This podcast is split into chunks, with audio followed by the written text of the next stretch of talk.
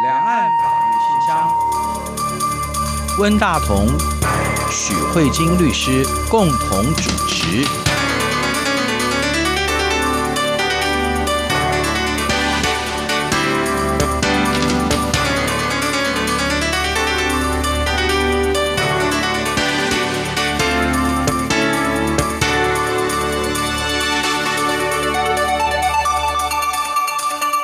各位听众好，这里是中央广播电台两岸法律信箱，我是温大同。听众朋友大家好，我是许慧金许律师。许律师在前一段时间的节目当中，有花过一些时间来介绍跟老年人，也就是长照有点关系的相关法律问题啊。其中有一些是关于监护哈，就是对老年人的监护，也就是财产。交托要给谁管理？对对对，类似这样的，有点类似宣告他不能处理了，有点他他没有法律无行为能力，对无行为能力这样子。然后到底要交给谁？然后就会产生一些法律上的一些攻防嘛。因为能够处理长辈的财产，尤其这个长辈如果是非常有钱的人的话，牵涉到的财产非常的多哈。所以如果是这方面的问题的话，也可能是属于那种有钱人家的困扰。也没有哎、欸，真的、啊嗯、是哦。我举个例子来说，我觉得在高龄化的社会，这个监护宣告确实会产生一个很大的议题。我今天会谈这个部分，主要是有一个新闻，但是也同时跟我自己处理的实际案例有一种异曲同工之妙。一个是太有钱，一个是太没钱，但是他们的状况都一样。那啊、呃，太没钱的状况是这样子哦。这个案子是这样子的，我的当事人他的舅舅。有两个小孩，一个是女生，一个是男生。嗯、然后呢，男生这一个他本身是一个智能不足者，嗯、然后又有很多的身体疾病，嗯、所以他很早就送到那种养护院去照顾。嗯、然后结果现在的状态是舅舅跟舅妈都死了，嗯、也就是他的父母都死了。然后呢，他的姐姐就是这个女儿，是他唯一的监护人。嗯、然后就长期就是这个男生在养护院嘛，然后姐姐就负责照顾啦，然后或者是负责缴钱啊等等这样的。结果现在问题就来了，现在这个姐姐呢也过世了，然后现在这个男孩子还是在养护院嘛，他也四十几岁了。那现在这个问题就来了，嗯他的手足死亡的时候，这个女生死亡的时候，这些遗产谁是继承人？是，这时候大家就心想说，因为他们家就人丁就这么少，啊父母也死亡了，嗯、然后呢，两个小孩之间其中一个又走了，对，那大家都会知道说，啊，那可能就是这一个智能不足的这个男孩子来继承哈。对，问题是，他被法院宣告监护宣告了，嗯哼，那他的财产谁来继承？虽然留的不多，对，也不知道是正资产还是负资产。但是至少可能有一些保险金的取领这些，嗯、那这是谁要来领？是他他无行为能力人根本没办法收受这个财产啊！那这个里面就产生问题，谁是监护人？那这时候大家就开始想，我的当事人之所以来问我是，是因为他们可能就是有亲戚关系，对对，大家全部现在所有的亲族都害怕的要命，嗯，没有人想做他的监护人，嗯，然后呢？就很紧张，就跑过来说：“我要怎么样才能不做他的监护人？可难道不能丢回去给国家吗？这个太没钱也是会有问题的。”哦，我懂了，就是没有钱的人，大家是赶快要闪，对不对？对啊，然后有钱的人，大家就要抢，这样子。对我，可是这是不论是有钱没钱，这就是一个人高龄化社会，大家都会面临到的风险。太没钱的时候，大家都吓都吓死了，一天到晚就打来问律师说，什么情况之下可以丢给国家来养？因为其实我觉得每一家都有每一家的辛苦的地方。比如说孩子都成家了，有自己的家庭，然后如果是自己的父母，自己的父母可能又是七八十岁，自己都照顾不来，还欠人家照顾，怎么可能再去照顾一个？那真的是一个非常复杂的结构社会耶。我我并不觉得这些人是很冷酷的，而是我觉得那是每个人每个人的困难，对对对啊，每个人都很无奈。然后现在要怎么样去负担这一笔财力？其实我也可以感觉到那里面蛮无助的。对，我并不会觉得说这些人都是怎么样，不会，我觉得这非常的为难呢。老师太没钱也是有没钱的问题。不过我知道律师原来准备的题材是要讲一个非常非常有钱的问题，非常非常有钱的人的问题哈。呃，就是这两天我我们的新闻媒体报道，台湾很久以前非常有名的一个清国大王哈，嗯、就是陈查某先生他的儿子，现在叫魏王公司的荣誉董事嘛哈，银川建中对，颍川建中，他们以前是姓陈嘛，陈查某，嗯，啊，那可能就到了日本改成颍川，其实颍川堂大概就是陈嘛，大概就是变成颍川建中，本来叫陈建中嘛，他自己因为前几年被认为有中度的失智，嗯，那所以呢，他的老婆跟他的子女就开始要去争取他的监护权，嗯，那所以造成了两派在争夺，而且是在台湾跟日本的法院同时都有打官司哈。嗯。然后媒体的报道就是，最后我们台湾的法院是裁定给我们台北市社会局去做这个监护人哈，嗯，所以他们不管是谁要不理他财产的时候，都要通知台北市社会局。那我想，原来这个告的这两方都非常的惊讶嘛哈，嗯，就是说一方面他们那么大的资产吵来吵去，居然要让一个政府机关来做最后的裁定，嗯，然后这些政府机关到底有没有办法，或者有没有那个能力去处理？一般世俗的公司的经营管理哈，我觉得他们也会有所疑虑。那所以我觉得这个案子觉得呃非常的有趣吧，应该是这样说。我觉得他有趣的点，并不是因为他是有钱人或太有钱，嗯哼，就是我想要透过这个节目讲一个就是太有钱跟太没钱的对照。为什么呢？因为通常在监用户审稿。的状况啊，我觉得以国家财政的负担，然后社会人力的分配，通常是这样子。以台湾的法院习惯性是这样，嗯、就是说，如果这一个受监护人他有亲人的话，嗯、原则上都是亲人优先呐。啊，对，就是尽量不要没事去动用到国家的部分，嗯、因为我们毕竟不像是北欧福利国家这样的情况，嗯、所以以台湾这种就是还有家族血脉的这种。枝枝节节的话，我们的台湾的法院的习惯就是，呃，比如说今天你受监护宣告，那法官就会去想到底是谁适合来照顾你跟管理你的财产，都会从亲人去着手。嗯哼，所以这也是为什么我刚才讲那个太穷的例子，为什么我的当事人会紧张？因为他也是在想，依照这样的情况之下，很快就会去找到他现有的亲人顺位，顺位，也许不是一等亲，可能不是那一支家族的血脉，可是现在可能就会往。往旁系找，那大家都会希望说不要找到我，让国家来接管。那这个是一个这样，那这是因为有亲人的情况之下。可是这一个颍川建中这个案子，我觉得有趣的是，颍川先生是真的有很多亲人，也许他们亲族之间有不同的纷争、角力、派系，那不管，可是这么再怎么样，都是他的。亲亲或者是亲人这样，子女，而且甚至还有很亲的亲的关系，什么妻子啊、儿子女这样子。那在这个情况之下，在他的配偶跟小孩都还非常活跃的情况之下，这个案子让我最震惊的是，竟然是社会局做他的监护人。对，那是因为法院觉得判给谁都不行。一定是这个情况之下，我因为我想要去找法院的判决，可是因为这是这两天才新闻才出来，所以法院的判决还没有全文上哦。只是我看到这新闻的时候，我真的觉得人生非常的震惊，因为以我以前做过案子，就是这个有点出乎人们的意料之外的一个判决，对对对，就是。你可以在五个孩子中选一个你觉得比较不烂的，可是很少就说这五个我都觉得好烂。好好好，法院是这个意思。法院来介入，我觉得这是一个非常不容易的状况哎，因为都是都是找到没有最适合的人选的时候，所以这是这个第一个案子，我觉得蛮有趣的，就是国家竟然积极的介入监护宣告的部分。那我们是一个两岸法律现象，我们其实也可以看中国，因为我们其实也有提到，就是中国在民法总则上路之后，那他们其实，在监护宣告也有很多蛮进步的法律制定，比如说像他们比我们进步一点点的，就是因为比较后来的法律嘛，可能就开始思考世界各国的潮流。他们走在比较前面的是议定监护，就是说我可以选择谁要来做我的监护人，再也不用被限制说要亲缘、要血缘啊。对对对，我觉得这是一个对高龄化的一种准备，每一个人都可以为自己。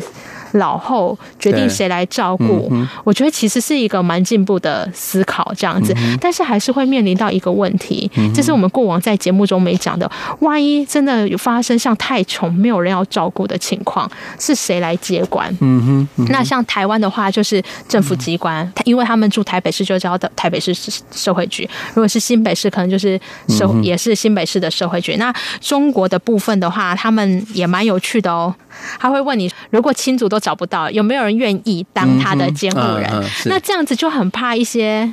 莫名其妙的怀着，心怀不轨的，对，来做，所以他有说，如果假设你今天举手说我要我要，那这时候还要通过，因为我觉得中国是一个比较群众的国家，嗯、要通过这个人所在地的居委会或村委会的人认可同意，嗯、等于说他们是透过群众的方式来做一个 double 的 check 这样子。然后如果假设真的都没有人要，那这时候就是要么就是民政部门来担任，那、嗯、类似像台湾的社会局，要么就是所在地的。居委会或村委会的人来担任，所以也某种程度上也是有国家介入来接管的情况。所以你可以看到说，不论是怎么样子，对于一个人老后可能无人照顾的时候，这个国家将来要承担的角色，可能都是还蛮重的。对，那这个回到我们这个银川先生的这个案子，这个案子就是社会局接管。我觉得这无怪乎为什么不论是哥哥派的或弟弟派的，大家都跳脚，因为这真的是太出人意外了。对。这是关于这个新闻里面，你没有觉得很有趣吗？对，我，我个人觉得非常有趣，看到的时候整个人都吓醒了。对，而且我我觉得这个法官会做这样判，他一定是有一点，就是你们萝卜也太烂了，害我无从选。对，我觉得他有一点两方面都打一巴掌的感觉哈。对呀、啊，对，呃，因为我看到新闻说。台北地方法院，他指定这个社会局做他的监护人，对不对？而且不让子女清查父亲资产。这个法官也太酷了一点，法官会不会太过情绪化了一点？好像有一点包青天的感觉。就我真的是很想看这判决，就是说这些手足到底在法院中争到有多难看，让法官有一个强烈的不信任感。对对对，不过。讲这个不晓得会不会不合适，就是说，其实陈查某就是。呃，颍川建中先生他们在台湾，因为我们台湾人毕竟就是对于这个有钱人的这个新闻都会比较注意嘛，哈、嗯，嗯、就是因为颍川建中，也就是他以前是陈建中的时候，因为他是继承他的父亲陈查某的财产嘛，应该是这样说。可是我们也知道，就是说他的父亲陈查某这个清国大王，他过世的时候，他们陈建中呢也是跟他的兄弟姐妹争他父亲的财产，也是相持不下，乃至于他的父亲。的棺材停在家里面有六年之久哈，都不能够下葬。就是说，他们自己的兄弟姐妹在处理他父亲的遗产的时候，就已经就是有一点已经吵一轮了。对，已经吵一轮了。然后等到他自己有老年的时候，他的子女又重新在演同样的剧嘛。对，我们以前常常会觉得说，子女的行为模式，其实他是看着你，就说你怎么对待你爸爸。然后子女就知道说，嗯，我以后也会这样对你。就有一种这种叫现世现世派案，或是现世境遇。我妈妈曾经讲过一个客家话的谚语，叫做“就是那屋檐的水哈，嗯，都会滴在同一个地方”。他意思是说，子女怎么样对父母，嗯，以后你的子女就会这样对付你。对，有一点因果的感觉。对对对。这个有一点是劝世啊，嗯，我觉得蛮醒世的啦。嗯，但是这是第一个，就是我觉得这个新闻值得我们关注的。嗯，就是不论以前我们以为只有没钱才会要求国家接管，嗯，原来国家也会做一些积极的角色，在。大家彼此之间，可能亲人之间都是僵持不下，或是彼此有利益冲突，找不到一个真正对受监护人好的时候，国家也会主动的介入作为监护人。这是这个新闻我觉得最有趣的。那这这样的一个状态呢，可能在台湾跟中国都有类似的法律的规定。这是第一个。啊，我们接下来还要讲一个第二个的部分，我们可以休息好再来谈。好，我们休息一下，马上回来。人生怨叹无路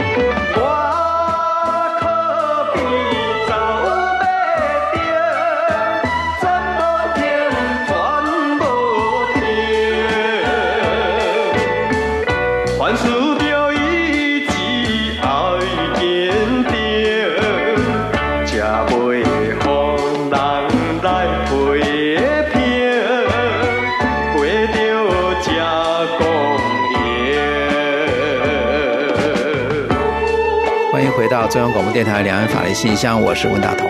听众朋友，大家好，我是许慧金许律师。今天许律师跟我们介绍了有钱人跟没有钱人，他们的监护权都有可能被判给社会局来来管理。我想这些基本上法院的考虑还是以当事人的那个最佳利益为最佳利益为优先。是好，那律师刚才在上一段节目之前有介绍过，下一段还有另外一个故事。对，我觉得这里面呢。台北地院做这一个裁定，由台北市社会局来做颍川先生的监护人之后，那想想看，双方一定都会跳脚。嗯，那我觉得这是这个新闻最有趣的，就是他说新闻说哥哥派的颍川浩和先生就质疑法院，说台北市政府社会局没有办法管理这么大的资产，对，而且甚至有可能延迟公司的重大决策，因为现在嗯、呃、涉及的公司可能就是魏王公司吧。台湾蛮大的食品公司，所以他认为说，颍川建中先生旗下有这么多超过千亿元的资产，你现在叫社会局去管价值超过千亿元的资产，对，那你能不能管得好都是一个问题。对，然后再来就是说，那你可能万一什么事情都要经过你同意，那如果延宕了公司的重大决策怎么办？嗯哼嗯哼，那我个人认为。这是一个非常有疑问的抗辩。我觉得这里，我看到这里的时候，我就心里一个疑问：要么就是哥哥派的尹川浩和先生，他的法律或者是他的律师不够给力；要么就是记者在报道的时候搞不太清楚。你觉得有什么问题？他这个抗辩会让他自己的形象有所损害，可不可以这样讲？哦，我不要，我重点不在这里，不，重点不在这里，这是一个法律关系的谬误。哦、那我就直接讲好了，嗯、因为我觉得这从新闻这样报道来看，嗯、我不知道是是错在谁，可是至少我从这个新闻报道，我觉得这里面以及我过去就是跟当事人讨论的时候，我我发现一个非常。大的谬误就是，我们会想，你看今天社会局接管的对象就是尹川建中先生，他只是告诉你说，尹川建中先生，你现在已经有一点失智了，你可能正价值判断力会比较低，所以我需要有一个人帮你协助做你的财产的把关，这是对一个人的监护宣告。那你想想看，这个对一个人的监护宣告，是否真的就会延迟未亡公司的重大决策呢？嗯哼，哦，那个公司的经营其实是是要董事会可以来处理，对啊，对，而且公司是法人，公司是法人，法人的意志跟你个人的意志本来就不会相同吧？对，既然是公司的话，它就有董事会自己会去运作嘛，对啊，法人有法人的运作，对，跟这个荣誉董事本身他的意思其实并没有根本没有关联性，对对对，我觉得这个是一个。嗯，我我真的不知道错在谁，可是我觉得这是一般人很第一时间看到这样的句子都会觉得说，哦，对耶，好像那那公司怎么办？可是我觉得这是一个法律概念不清楚而产生的一个谬误，因为我们来看，假设。我们即便做一个假设，假设魏王公司现在的董事长，不要提那名誉两个字，对对，就是就算他是董事长，他今天一旦被收监护宣告以后，他连董事长都做不成，对，因为他根本没有当董事长的，怎么当董事长？对。对对，对不对？那这时候公司本来就要重新再选一个董事长，对对对，所以公司会有专业的经理人去经营这家公司，这跟你的财产没有关系啊，对对对对，对吧？没错，所以我觉得这一个 就是我那时候看到这新闻，就想要么请的律师太烂，要么就是他自己以为家天下。我觉得他的 他就认为公司就是他们家的。我觉得这种家天下的观念，他不知道公司是个法人，对，就是家天下，就是家天下的观念。然后我觉得这个谬误啊，就是不是只有在这个新闻里面会产生。我再看看台湾再往前一点点，对，就是台湾二零一六年，嗯，就是最有名的案子，就是长荣集团张荣发先生过世的新闻，也是犯一模一样的错误。对对对，我们呃那个已故的张荣发先生他自己。这个不就已经不是那个哥哥派弟弟派，可是他是自己在自己的遗嘱上写说，我百年之后未来的接班人，我希望指定四子张国一担任集团总裁。然后他还在他的遗嘱上面写说，所有的副总裁们，你们要一起共同协助，让我的四子张国一呢顺利接任集团总裁。请多多指导孙辈们经营管理的能力，让公司业务。务正常运作，托孤，对，就是这种托孤。可是你觉得这个会有用吗？嗯、是因为他们都这些人都有一些持股嘛。啊、公司如果要做经营权的角力争夺，那其实重点就是股份谁大嘛。啊、对，因为公司的结构就是这样子，公司。真正的运作核心，也就是公司的意志，就是股东会。对，所以股东会是公司意志的存在。嗯哼。可是因为股东会可能没有办法一天到晚都召开，对，所以呢，由股东会选任经理人，对，就是选任这些董事组成董事会，由董事会负责执行对公司的业务。但所以每一年董事会都会开会，开完会以后要做什么？向股东会来。报告，然后由股东会来决定哦，今年红利要发多少啦？经理人要不要换人啊？做一些重大的决策。嗯嗯、所以大概公司的经营就是这样：董事会跟股东会。那如果这样看的话，董事会是谁选的？董事组成是股东选的。选的所以你如果要选执行者这一家公司的法定代表人，那你就是要股权。大一点，你的表决权就会多一点，你就可以选你想要的人上阵。对啊，所以你股份持有如果赢不了别人，对，你就没有办法选啊。我觉得张荣发先生如果真的真的很想要他的四子顺利接棒的话，他应该把所有的股权都移转给张国一先生。对对对对，那这样他在股东会表决的时候，因为一股一一票嘛，那我就自己投自己就选上啦。对啊，所以他只是。道德劝说就是他们那些呃老臣们就说，你要支持我儿子，对，可是问没有用。但是因为他自己的每个小孩都有不同的股数嘛，嗯、那你想想看，假设他就这些儿子每一个人都持相同的等分的股数好了，那你四子才一个人、嗯、对抗其他人，嗯、股份赢不了，哦、所以他们那时候张荣发先生一过世，他们就内部就是开了股东会，股份一表决结果，他根本股数赢不了别人啊，嗯、那赢不了别人。就只好离开离开了嘛，黯然离开啊，对啊，所以这里面就像温大哥说的，就是这个真的，你想想看，一个管理一个集团企业这么风光的一个人，对，在这个社会上很什么大风大浪没有见过，对，但是他还是会犯下一个这样致命的错误，他没有办法清楚的区分。自然人跟法人是完全不一样的概念，对，对，所以他才用一种家天下的概念说，这个长荣集团是我的，所以我希望今天我的接班人是谁就是谁，他就完全搞错公司治理的方式了。所以这样你看，我们已经从两个非常都是都是在社会上显赫的人，你看大家分别有可能都犯一样的错误，我觉得这是一个。很想跟听众朋友提出来讨论的，因为这不论是在台湾跟中国，都是有可能犯一样的错误的。对我，我觉得这个错误可能在台湾特别容易犯，因为台湾就是中小企业大部分都是家族企业，嗯、只有这么大的企业也是家族企业。可是不管你是不是家族企业，它如果是一个公司的话，它就是要按公司法法人的方式来运作，嗯、就它逻辑就是不太不一样，不一样的，对对对。